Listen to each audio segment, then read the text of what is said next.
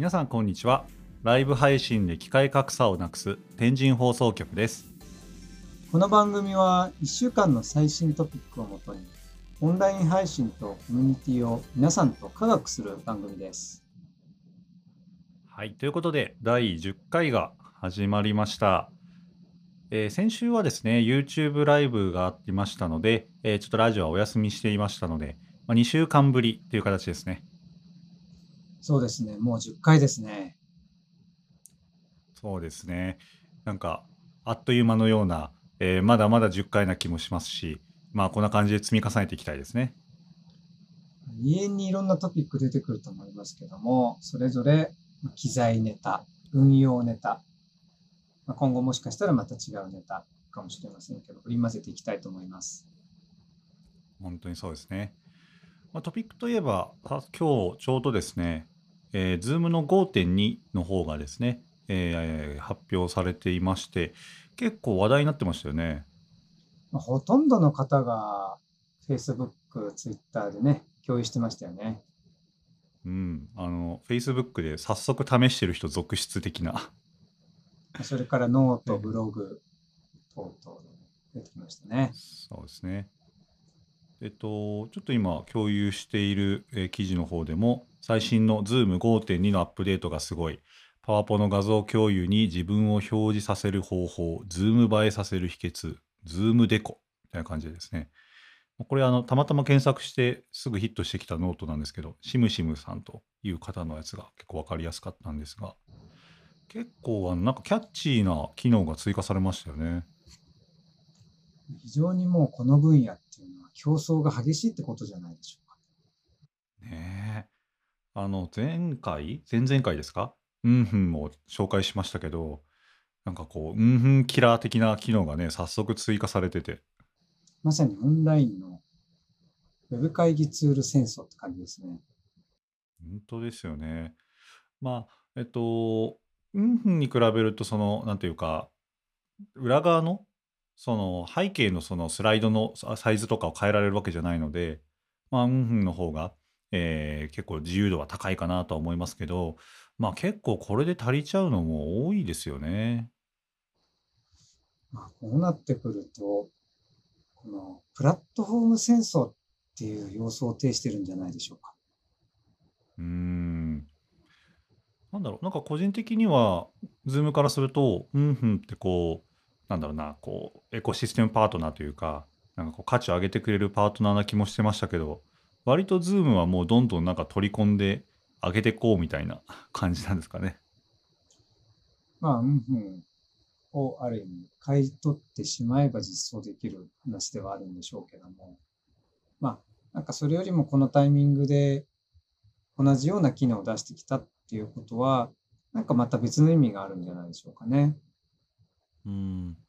まあ、今回のだと正直技術的に言えばね、そんなにその難しいというか、えーハードルが高いものではないと思いますし、まあ、これ以外にも、えー美白？あの、照明のやつとか、はい。あとはデコレーションなんていうのもありますけど、デコレーションのなんてね、あの、なんですえっと、スナップカメラでしたっけ？はい。一時期話題になってたやつ。はい。まあ、あれほどバリエーションは多くはないですけど、まあ、まさにね、あれをこうイメージしたやつみたいな感じですよね。この辺のビジュアルのところっていうのは、モロハルの剣だと思うんですよね。ほうほうと言いますと？最初だけってことなんですああ、確かに。よ。それよりも、まあ話題になってるうちはいいけどみたいなね。そうなんですよ。つまり。飽きられてしまう宿命があると思います。ん。個人的には美白の方は結構いいなとは思いまして、結構暗い人いるじゃないですか。そうですね。もう顔真っ黒で、あの、もう見えないみたいなね、感じの。まあ、そこまでいくとちょっと美白でも改善できないかもしれないですけど、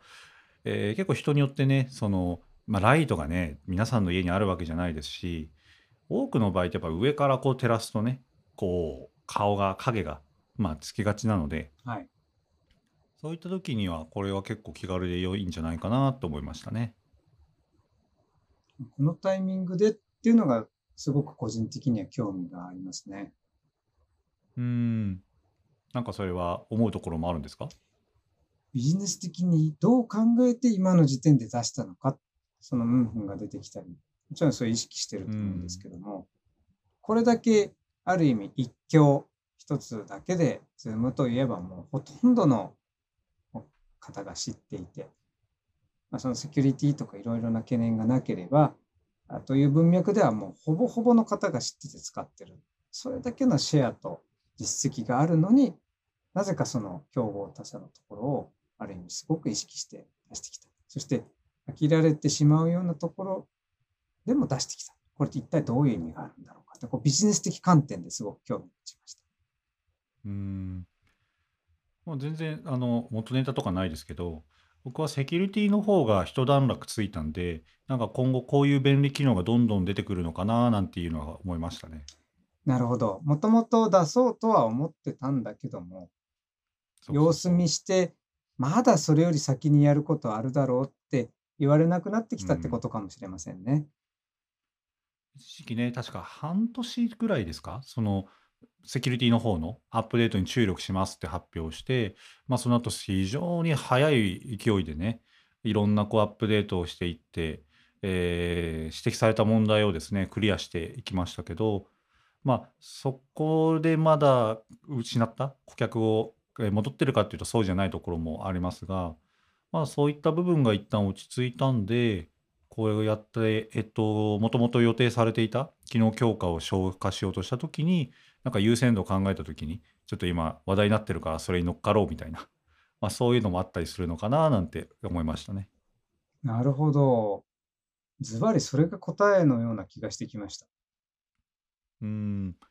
なんかもしかしたらね、今後もこういう、こう、便利機能というか、そういったのがどんどんえー搭載されていくかもしれないので、それは楽しみですね。特にこういったビジュアル面の拡充でしたら、ソーシャルネットワークでの拡散されやすいと思うんですよ。わかりやすいので。確かに確かに。わかりやすいアップデートをビジュアルで訴えることによって、一時期喪失した Zoom のロストした分を取り返そう。これですね、きっと。うん。ちょっと今後も Zoom のアップデートには期待したいですね。はい。では、えー最初のネタですけれども、じゃあ、進藤さん、えーいかがでしょそうですね。今日いくつか考えたんですけども、夏場のヘッドホン蒸れ対策いかがでしょうか？うなんかこう、個人的には、進藤さん、もうらしからぬってちょっと言うとあれですけど、もっとこう、社会派なネタが出てくるかと思いきや、意外とこう、なんか、あの、身近なネタできましたね。まあ、そうは言っても毎日、ほぼ毎日配信してますからね。夏場になってきますと、まあ、いわゆる耳を囲うタイプのヘッドセットまたはヘッドホンされてる方にとっては、これはお役立ち情報ですよ。進藤さん、あの、自慢の、あれですよね、ソニーの、えーモニタリングヘッドホンが、はい。蒸れますか、やっぱり？あのパッドのクッションのところの装着感はいいんですけど、やはりもう30何度になってくると、やはり蒸れるわけですよ。ああ。エアコンの問題じゃなくて？まあ、やはりそうは言っても長いじゃないですか、我々。つけてる時間がまあね、普通ね。にね、3、4時間とかしますからね。それかける1日2回とかありますからね。うん、そうなった時に編み出したのが、今日ひょんなことから、そういえば手元にタオルがあるなということで、もう完全に頭にですね、まあ、タオルをかぶせて、ちょうどこうロン毛のように上からかぶせた上にヘッドホンすることを覚えたんですよ。まあ実は今ね、あの、まあ、この配信自体は収録でね、あの、音でポッドキャスト出てると思いますけど、まあ、私たち自身は今、ズームで会話してるんですけど、なんかタオル巻いてて、な、なんか、うんなんだろう、すなんて形容すればいいんだろう。なんか、なんか怖い。よ。あでもね、これのおかげで一つタオルが挟まることで、はい。やはりその足で滲むとか、それからあとは、やはり長時間我々やんなきゃいけないっていう宿命があるので、やっぱり快適性って重要だと思うんですよ。でそして、いろんな考え方があります。もう Bluetooth が十分だっていう人もいますし、もうね、うん SN 比が上がっていて、Bluetooth でいいよっていう方がいらっしゃる。そして iPods はもうリファレンスになるぐらい普及しているので、それがうん基準点でいいっていう人もいるんですけども、ま僕としてはですね、例えばこれだけのクライアントマシンがあってラップトップもあると、間違えてミスでどこかの Bluetooth のマシンに接続しちゃうことがあるんですよ。Bluetooth を。あオフにし忘れて確かにわかるわかる。そうすると、頭が急に混乱して、音声の配信の音声が途切れたっていうふうに焦っちゃうことが生じたんです。あ、うん、音声が途切れた。配信が途切れた。やばい。これは対処しなきゃって思った時々が何回か続いて、まあ、結論としては、やはり電源を使わないこのコードで、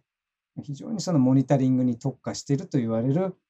このヘッドホン、ヘッドセット、こういった物理的なアナログのもので聞こうっていうのを、まあ、今のところ結論としてモニタリングしていると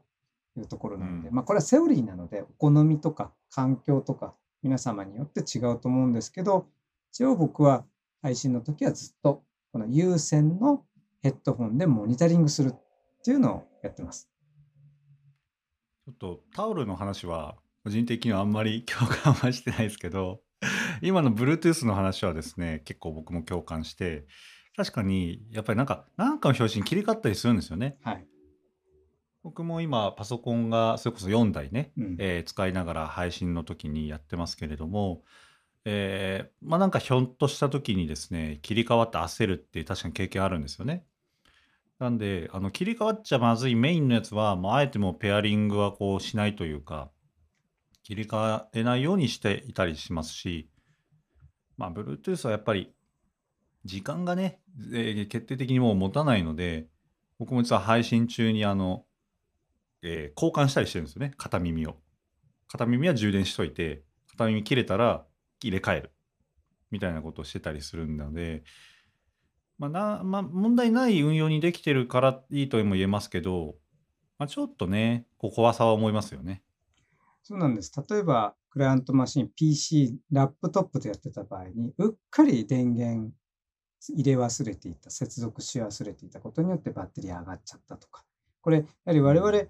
お金をいただいて配信やったりするときっていうのは、これ100%を求められてるっていう仕事上のやはりミッションがありますから、そう考えると、優先で、そういった、やはり精神的な、まあなんでしょう、安全性というか、我々自身も焦らないで配信しなきゃいけないので、やはりこれだけですね、マシン持ってる2人ですから、急に接続しちゃうっていうのが起きて結構焦ったんですよね、本番中に。2、3回あったんですよ。やっぱり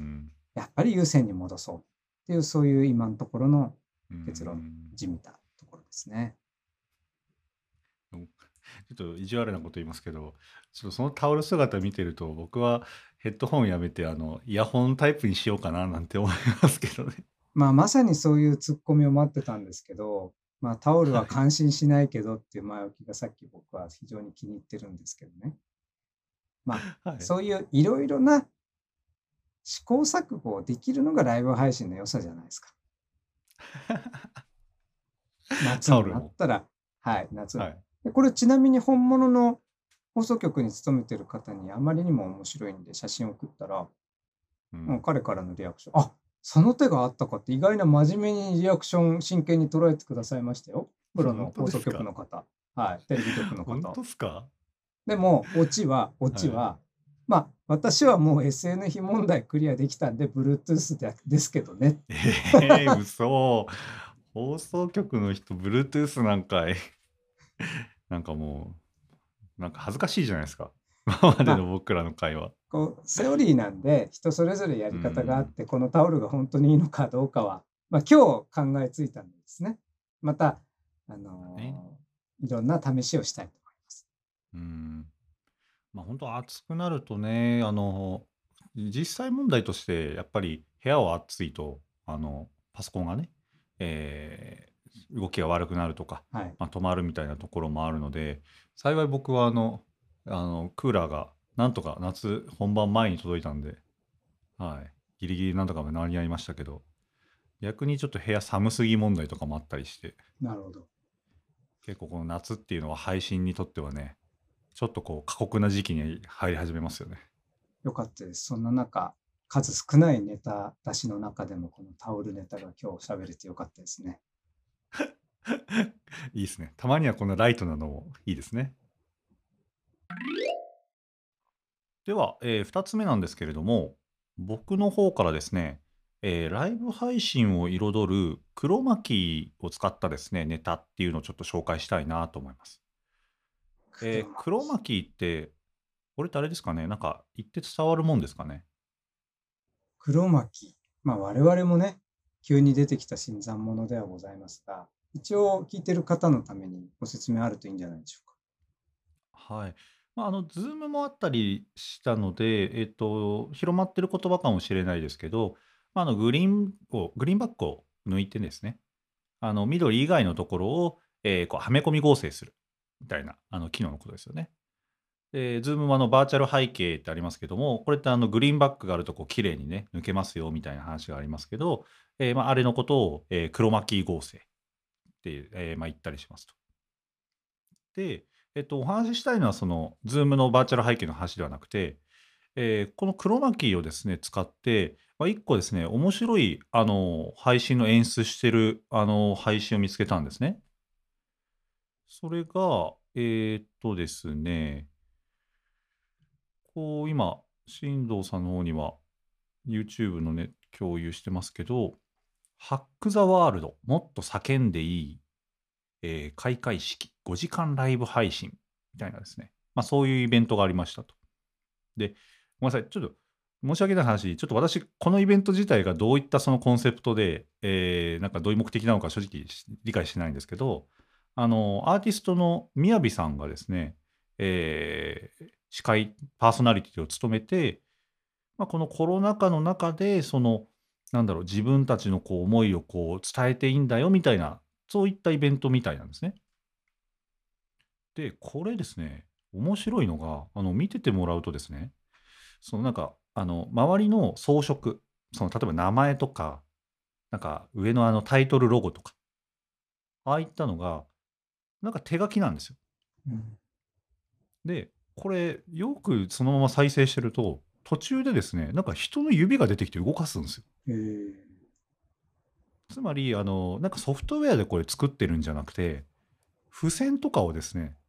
あの、リアルな付箋とかを並べてグリーンで合成してるんですよ。は面白くないですか？あ。まさにアナログとデジタルの融合的な話ですね。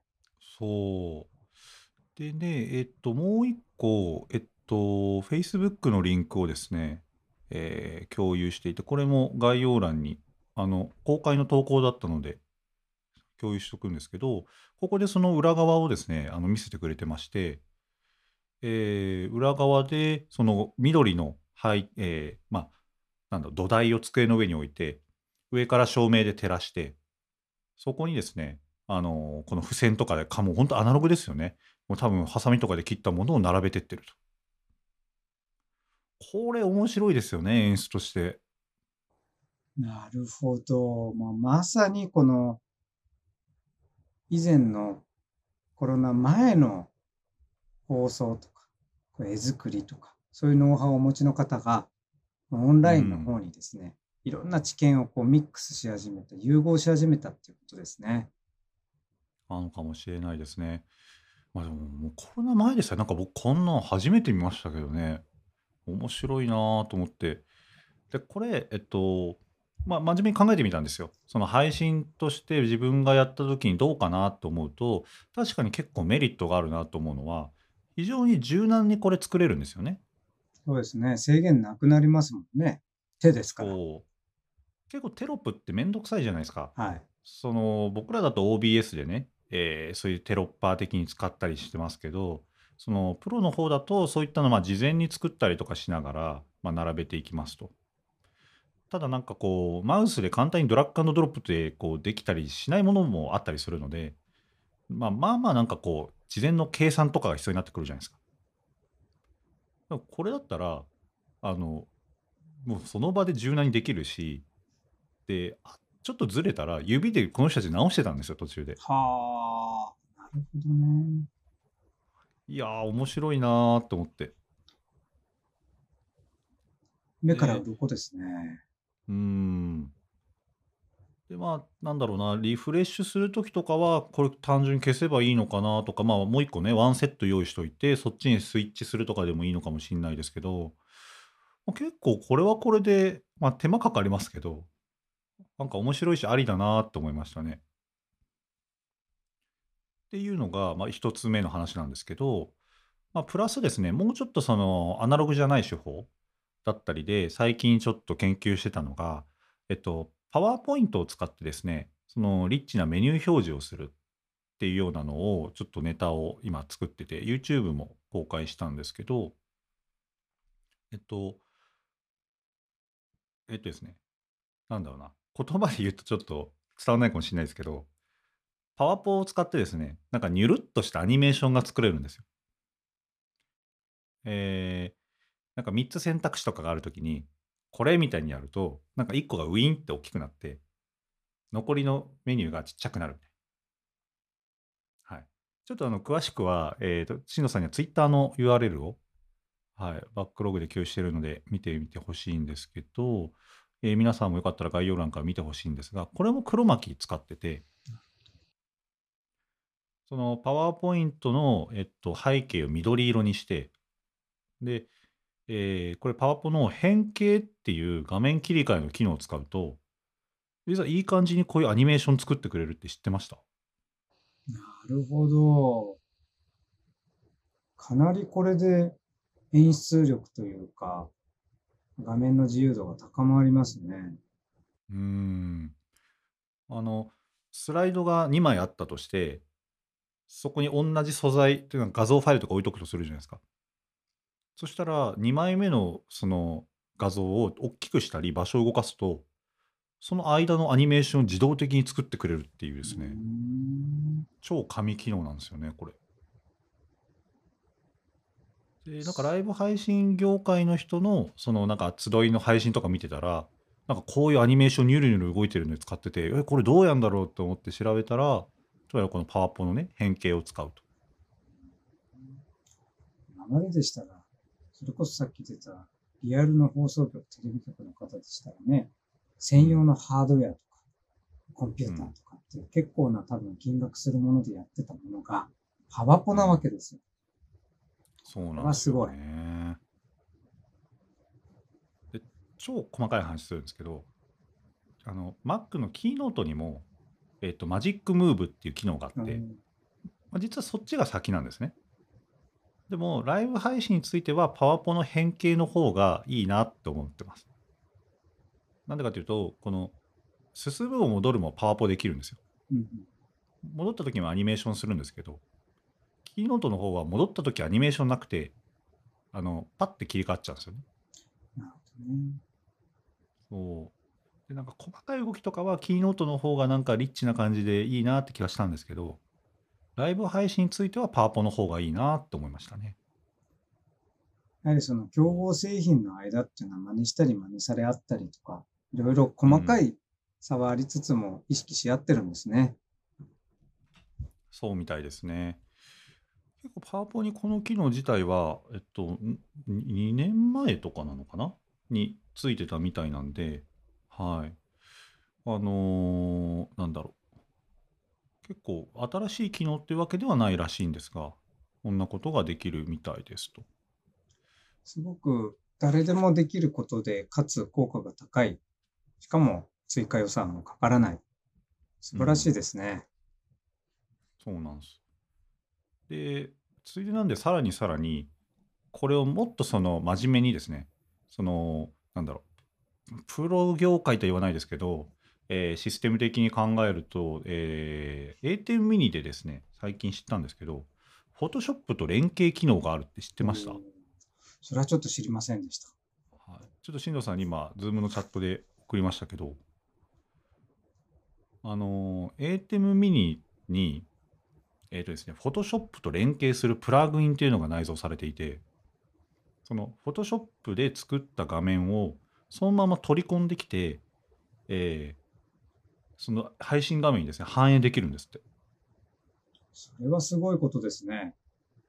そう。だから、まあ、正直パワポだとね、えー作れるそのグラフィックとかも制約ありますよね。そういったところ、フォトショップだと、まあ、よりリッチなもの、えーっていうものを作って反映ができると。で、しかも、しかも、こ、これは、あのクロマキーじゃないんですよ。おーあの、実は動画の中にも、その、あの、あ、そうですね、画像で、あの、ピングとかに、透過ってありますよね。そのはい。透明なやつ。ああいったのって動画にもあって、そのアルファチャンネルっていうのがあるんですよ。そのアルファチャンネルっていうのがオンにすると、その透明部分を作れると、映像にも。で、この Photoshop を読み込むものは、えっと、その何もない領域っていうのは透明な領域として、えー読み込むことができるので、クロマキーで抜いてるわけじゃなくて、そのもうそのままネイティブに表示ができますと。クロマキーで抜くのではないので、うん。よーく見たら緑色の縁みたいなのがそうそうそうゼロになるってこと。ですね。そうなんです。そう、クロマキーってね、ちょっと周りガビガビになるじゃないですか。で、意外とあの調整って、そのシーンによって変わったりもしてきて、あの、うわ、緑見えてるなと思うことってあるんですけど、この方法だと非常に綺麗に、その、なんだ、えーその素材をね、表示してオーバーレイさせることができると。いやーこれはね、そしてその Adobe の Photoshop プラグインのところにアクセスすると、スイッチャーの IP アドレスを入れてくださいっていう窓から始まるっていう、このプラグインの作りがもう、クロートっぽいですね。うん。ちょっとね、なんかこう、感覚としては1個、なんでしょう、設定のレベルが曲がったイメージはありますけど、これね、あの、A10 ミニのソフトウェアコントロール入れたら、あの、自動的に Photoshop にも入ってるんですって。いやー、これはすごい情報ですね。全然知りませんでした。で、しかもこれ配信中も、その、えっと、編集、変更ができると。えっと、つまり例えばテキストとかを Photoshop で書き換えたのを、えー反映って押してから、その A2Me の方にも反映されるので、むしろ更新できるので、何かあった時にそこを切り替える。その、例えば登壇者の名前を別の人に変えるとか、なんか情報が間違ったので書き換えるみたいなこともできるみたいですね。ですからこれライブ配信中にそういったことをリアルタイムでオペレートする人といううん。のを確保できれば、もう本当にそうですね。ある意味個人での配信局、テレビ局みたいなものがより近づいてるってことですね。うん。まあちょっと今大きく3つ紹介しましたけど、えーこのあたりを使って、まあ、絵絵としての演出ですね。っていうのは、本当なんかいろいろとね、方法があるんだなって思いましたね。アナログな方法から、こう、パワポを組み合わせた、ちょっとこう、なんですかね、マニアックな運用解釈から、フォトショーをつなげたですね、ネイティブな方法までと。はい。これ何がイノベーションかっていうと、Photoshop っていう普及してるツールにプラグインの形で、かつ透過、後ろがない、つまり縁が現れない。これを一般の人ができるっていうことですよ。うーこれん、ね。はいい情報ですね。はい。ぜひ、ちょっとこのあたりの演出ですね、気になってた方は、えー概要欄の方にも、えーこのあたりの記事の情報をですね、掲載しておりますので、ぜひぜひ見てみてください。では、しのさん、え3つ目のネタはいかがでしょそうですね。今日いくつか考えたんですが、やはりこのフルリモート配信の価値っていうことで、ちょっと話したいなと思います。うほうほう。これは、ピックアップしてまたネタ飛ぶと、小池さんのあれですか？自粛呼びかけのそうでニュースですか？ね。すね。まあ今夏、さっきのヘッドホンの話題ありましたけど、規制すうん。るしないっていう話が話題になっていて、まあ今うん。本当に答えがない状態になったと思います。その中で、やはり我々が緊急事態宣言の時に出したフルリモート配信っていうコンセプトに関しては、今一度、やはり提唱していきたいなと思ったんですよ。うーん。その答えがない中で一つのやり方として、もうすべての方が自宅でやるっていうのは、一つの解決方法になればいいなと思ってますし、やはりその答えがない中、そしていろいろ人によって考え方が違う中で、とりあえず安全面に振るという意味では、やはりこの全員が在宅できるっていうのを提供できる価値というのは非常に高いんじゃないかなと思ったわけです。うん。まあ、絶対これにしろっていうつもりはないですけど、やっぱり選択肢の一つとしてはね、非常に有力ですよね。そして、やはりいろいろな準備の手間だとか、あるいは、まあ、これ松井さんに聞いてみたいんですけど、終わった後のうん。余裕っていうのは結構あると思うんですよ。そうですね。そそれはれはありますね。配信をやってる我々側も余裕あるし、それから参加する方にとっても余裕がある。そして時間を有効活用できるというところで、うん。これリアルでやったら、それこそオーガナイザーっていうのは椅子を元に戻す。ゴミを拾う。なんだかんだっていうそのワークフローが何にもない状態でお疲れ様でしたっていうから、僕正直未だにこれで本当に終わりなのって思ってるんです。配信を終えた後。あ、そうだったんですね。片付け、お礼、はい。雑談、会場を貸してくれた方々とか、会場周りのその物理的な用意がゼロなわけじゃないですか。うーん。例えばケーブル戻すとか、スーツケースに詰めるとかっていうカメラ持ってってた時のもない。もう、×ボタン、ウィンドウ閉じてしまったら、もうそれで終わりですよね、配信も。聞く人も全てが終わり。これね、すごく今でも実は僕違和感あるんです。いやー、まあ正直楽であり、寂しさもありますよね。確かに、本当にここでウィンドウ×しちゃっていいのかなっていうのもありますね。うん。あの、こう、終わりの片付けを狙って話しかけるみたいなのってありません？ですからそれはやはり懇親会オンラインでやると偶然の出会いがない、名刺交換させていただいてよろしいですかぐらいから始まる偶然性とか、あそこの偶発性がやっぱりない寂しさっていうのはありますよね。こうあえてね、片付けに積極参加することで、こう、ちょっと入り込もうとする感じじゃないですけど、そはいそういうのって分かります？伝わります？僕だけこういうことしてたの？まあ散々そのオンラインいいよ、完全フルリモートいいよって言っときながらそういったところは僕もありますよ、やはり。うーん。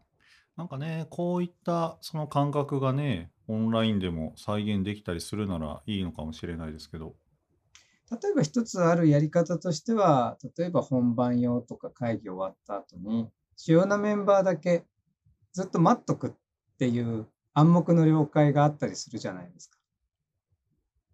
えっと、 Zoomでですか？つまり、我々がもし配信側で立ち上げてお客様にどうぞって言った後に、我々で内部のミーティングしたい時とかは残ってますよね。ああ、はいはいはいはい。そういうことで残ってるっていうのは僕がコミュニティやって全国行脚の後にオンラインってことでやった時にいつまで経っても抜けてくれない方々がいらっしゃいましてやっぱりそういう方々はオーガナイザーやりますよとかってなるんですよ。うーん。そこの偶然性はありますね。なるほどな。あの、正直僕、こう、イベントの懇親会とかね、お誘いされても僕参加しない方じゃないですか。進藤さんは割と参加されてるじゃないですか。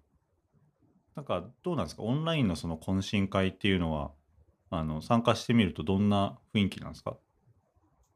リアルで起きることはオンラインでも起きるなとは思います。ほうほうほう。と言いますと？まあ、いわゆるぼっちくんみたいな人は現れちゃいますよね、どうしても。あー、オンラインだと特にそれ起きやすそうですよね。可視化しないじゃないですか。プラス、やはり喋り出すタイミングが合わないっていう問題は大きいです。うーん。何でしたっけ？あの、なんか、座席ごとに分かれるあの、懇親会御用達なツールあるじゃないですか。はい、リモですかね。あ、リモ、はい。あれも僕、実はリモの懇親会参加したことないんですけど、どうどうですか？しのさんは何回か参加されたことあります？まあ、やはり、有名なスピーカーのところの席が開かなくて、ああ。それがリアルで起きることはオンラインでも起きるっていう意味なんですよ。意味の一つでもある。確かに確かに。だから、やっぱりこれリアルでも問題になるし、オンラインでも問題になるとすると、やはりそれがファシリテーター、コミマネ、敵立ち回りができる人が必ず必要になってきて、それがう一回こん。っきりのイベントであっても、やはりオンラインのライブ配信サクセスっていう言葉を今思いついたんですけども、まあ、カスうタマーサん。クセスとかですね。そういった一環で、やっぱりライブ配信にとってのサクセスって何なんだろうか。そこをちょっと僕は価値提供を提案していきたいなって今後思いました。うーん。そうですよね。まあ、サクセスは正直ね、そのイベントによってまあそれぞれだとは思うんですけども、交流がサクセスの目的だった時ってやっぱりね、結構考えること増えますよね。変わりましたね。簡単だった、リアルの方が、ある意味。ん。なんかもうちょっと長いスパンで考えなきゃいけないじゃないですか。その、開けばいいもんじゃないじゃないですか。そうですね。開いて懇親会やれば、なんとなくこう、交流できたのがリアルだったとしたら、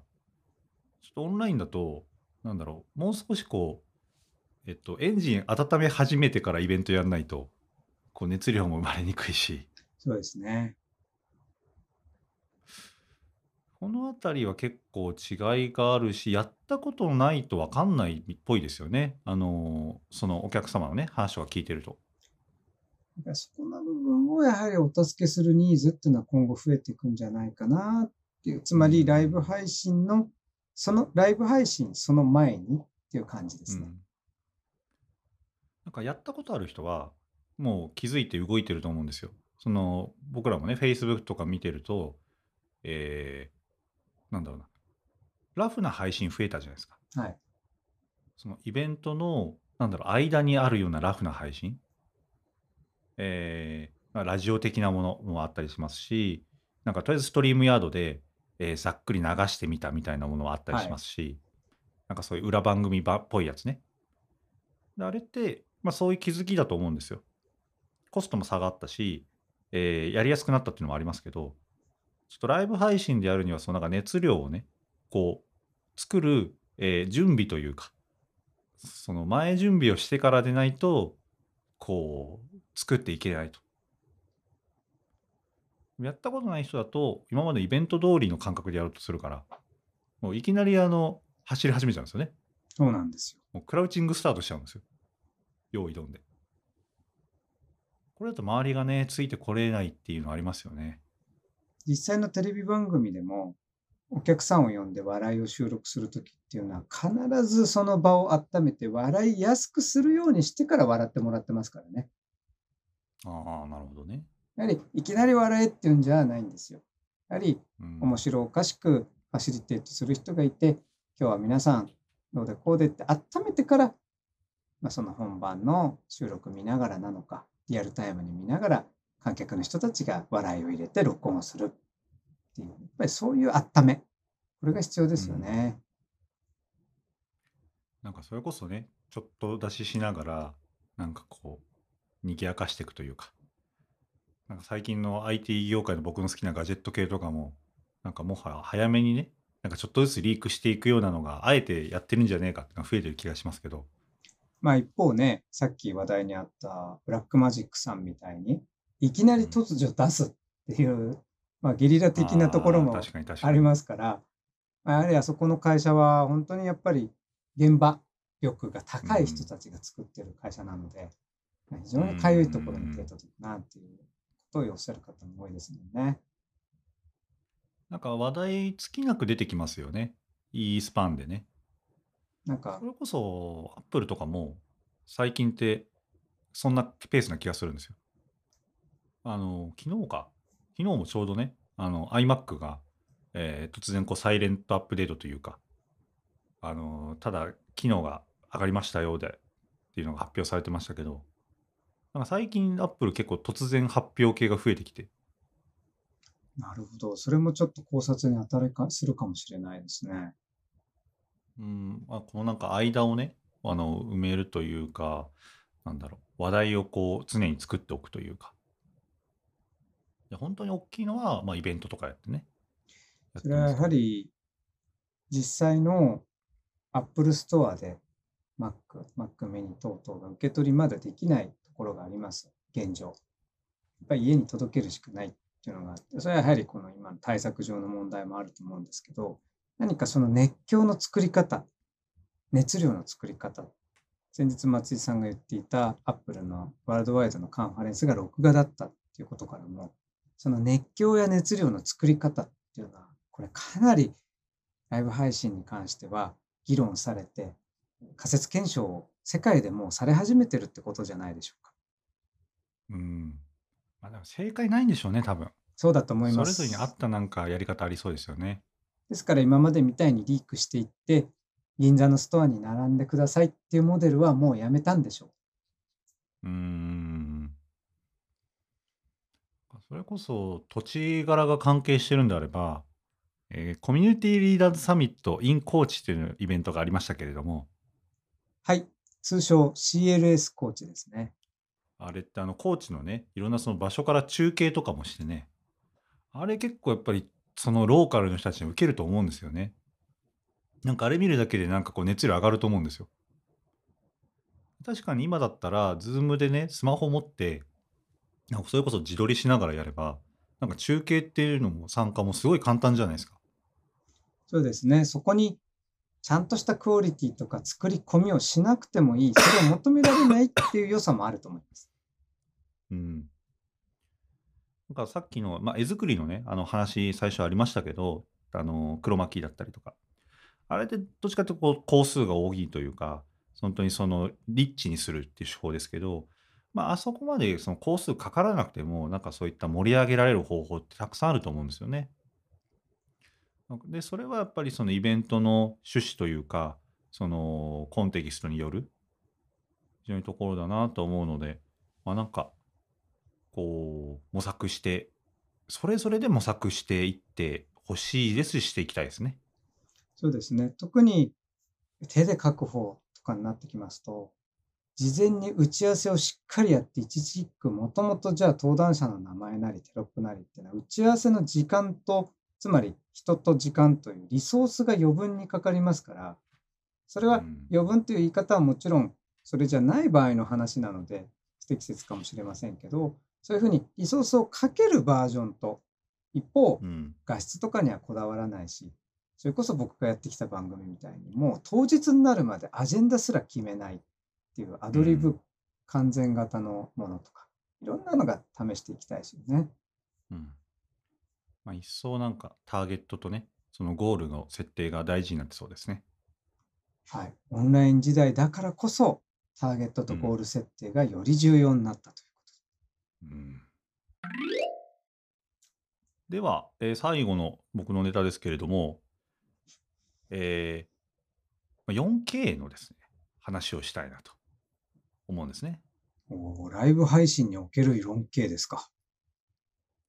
そうですね。あの、汚いとかじゃなくて、あの、画質の 4K の方ですけど、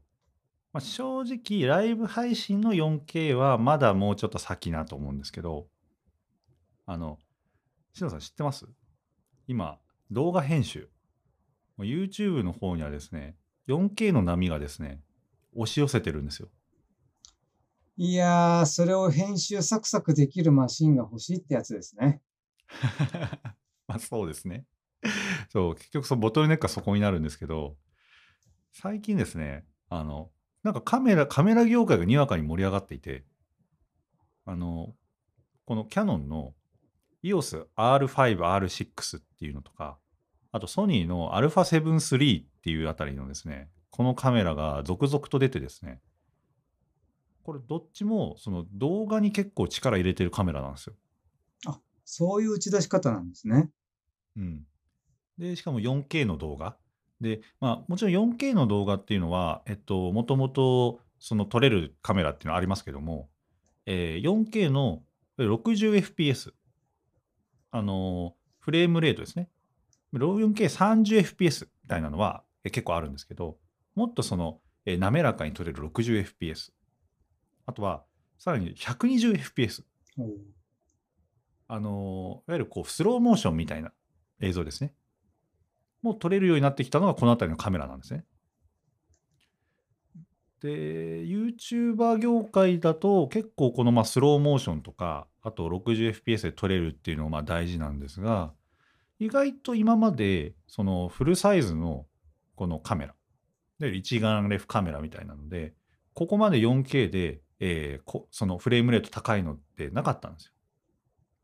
まあ、特にこういったしっかりしたあのカメラですね。っていうのが、いよいよ、えーもうソニーの方も出てますし、なんとこのキャノンの方だと、まあ、4K、その 120fps 当たり前で、もう 8K の動画まで撮れると。はまあ、ちょっと 8K まで来ると熱問題とかもあったりとかして、えー実際あとね、編集コストもあるので、じゃあ 8K の動画をこれで作るのかっていうと、まあ、そんなことはまだないんですが、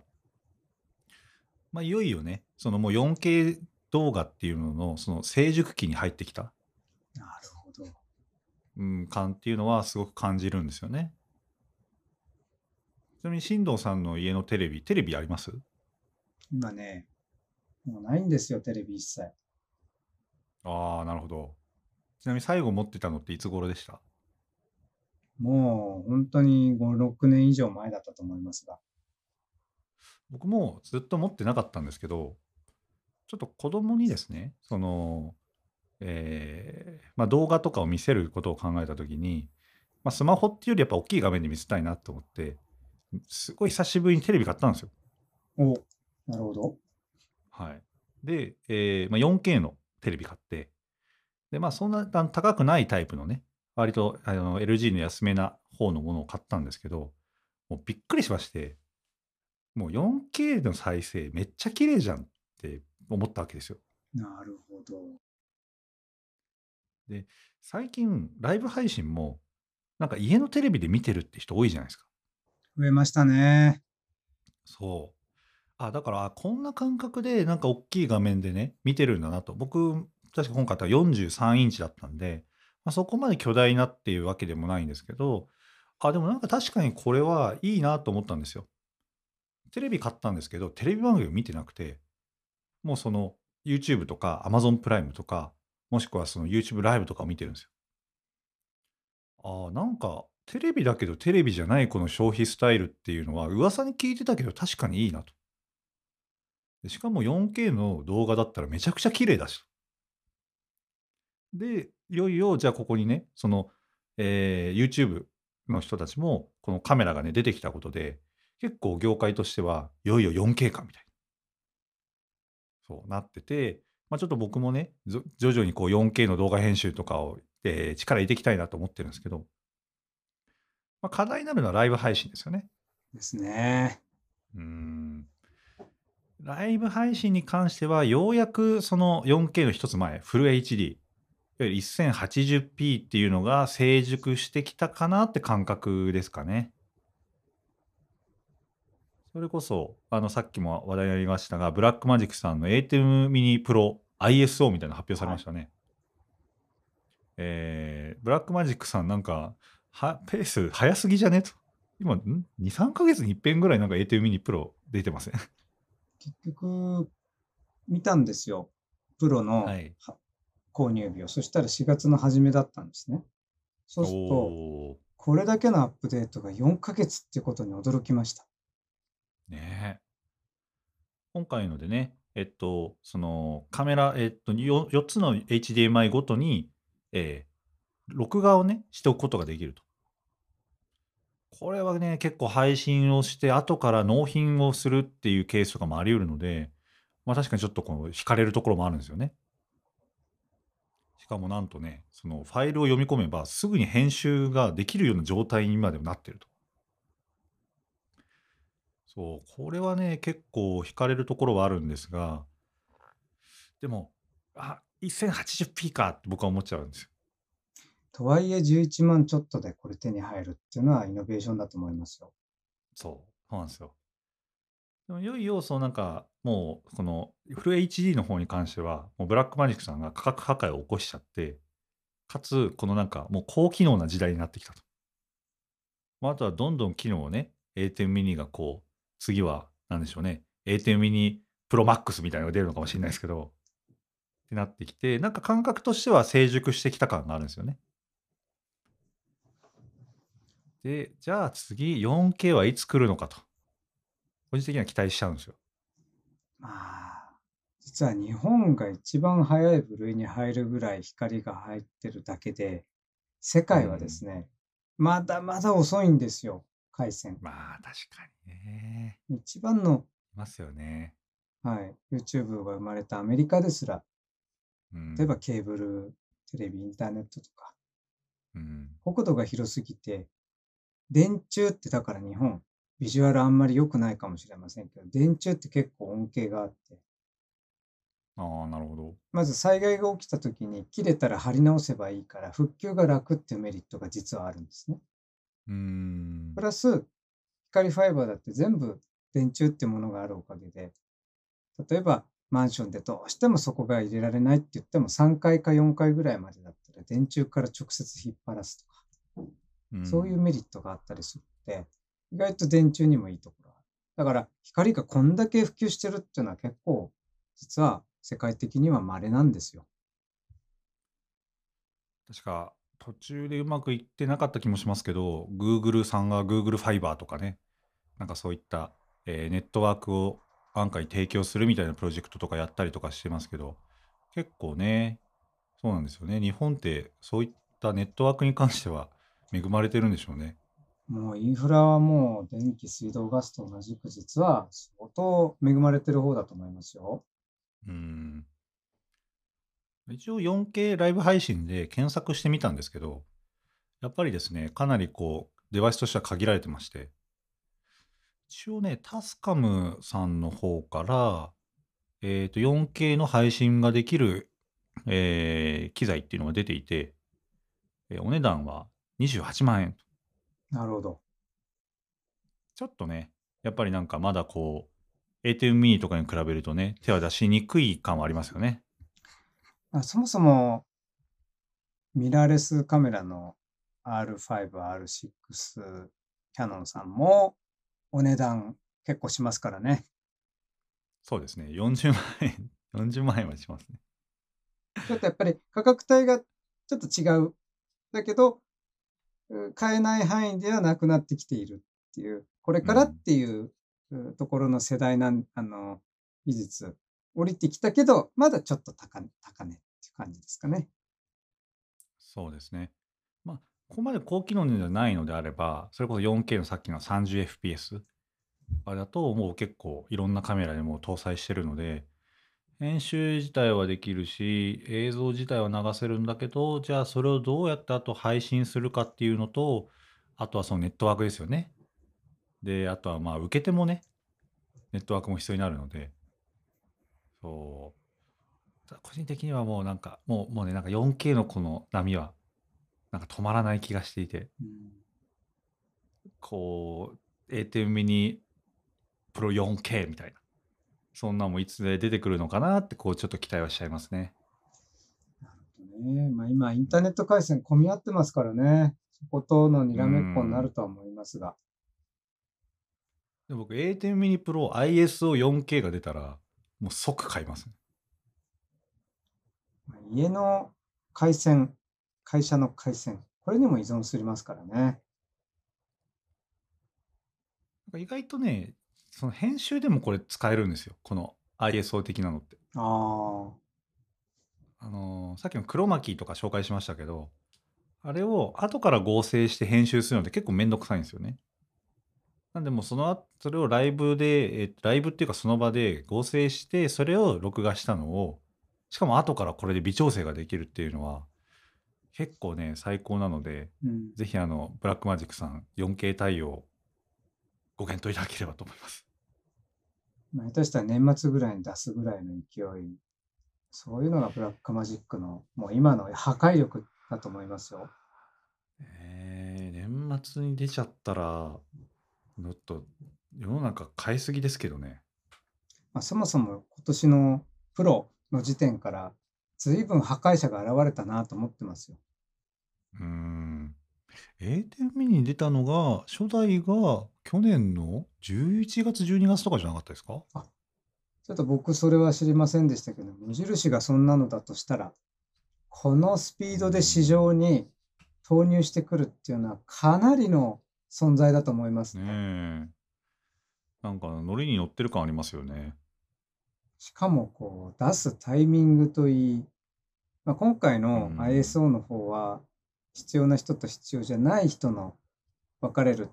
て言われてますけど4月のタイミングでプロが出た時はも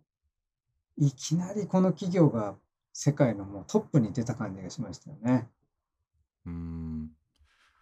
と、ここのブラックマジックさんって、えっと、もうすべからくその、なんだろう、価格破壊的なのが起こしていて、なんかね、なんか本当その価格決めてる決め手とかも聞いても、なんか前提としていい人感あるんですよ。えっと、面白い表現です えっね。と、えっと、例えばあのブラックマジックのポケットシネマカメラっていうのがあるんですね。その、まあ、シネマカメラっていうその映画用にも使えるようなその合わせたカメラっていうのがあるんですけど、これも 4K が出た出ましたと。まあ、ちょっと前の話ですけど。で、この時に価格がですね、えっと、確か14万ぐらいなんですね。このシネマカメラの中では非常に安くて、これも価格破壊って言われたんですけど、えーなんで14万になったかっていうと、そのももともと 4K の前のポケットシネマカメラがなんかそれぐらいの価格だったので、ちょっとそれより上げるわけにはいかないというので、同じぐらいの価格に社長の一声で決まったって言ってて。なんかね、なんかいろんな話聞いてる限り、このなんかそのブラックマジックの社長の人がすごくなんかいい人っぽい。もう本当に職人なんでしょうね。うーん。見てるところが。違うんじゃないですか？うん。なんか、まあ僕らはライブ配信で機械格差なくすみたいなんですけど、このもしかしたらなんか映像のね、その格差をなくすみたいな、そういった思いを持ったいるのかもしれないですね。なんでしょう。本当に好きなんだと思います。うーん。みん皆さんが開発してる人も社長も本当に好きなんだと思います。うんそういうのが感じられますよね。うん。いや、ちょっとね、今後ブラックマジックさんには頑張っていただいて、もっともっとこうね、いろいろと出していただきたいですね。はい。はい、ということで、第10回の展示放送局ラジオは以上になります。いやー、今日も濃かったですね。いやー、濃いですね。なんか僕はちょっと、あえてですね、記載の方に振り切って、僕の好きなネタの方に走っていました。僕の方はよりマクロ的な視点で、やはり社会にとってどうライブ配信があるのか、そしてこれからやり始める方々に向けた視点っていうのも必要じゃないかなと思いましたね。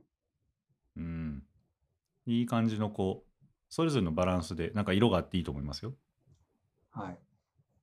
特にライブ配信はまだこれからっていう方もいらっしゃると思いますからね。うん。まあ、なんかね、そのミクロな具体的なネタもご提供僕からしますし、はい。はい。マクロななんかその、社会的なね、視点っていうのも、進藤さんから提供するという形で。もう松井さんのノートはもういい意味で一人歩きしてますから、評判が。いや、あの、僕はひたすらマニアックな方を突き詰めていきます。まあでも、 Zoomによる YouTube ライブはまだ結構アクセスありますでしょああ、そうですね。Zoom の、あの、YouTube も動画を上げたんですよ。で、ノートの方に、もともと上げてたやつにリンクしたんですけど、やっぱりね、結構見られてるんですよね。だと思いますよ。うーん。なんか一巡したかなと思ってたんですけど、まだまだやっぱりニーズ自体はあって、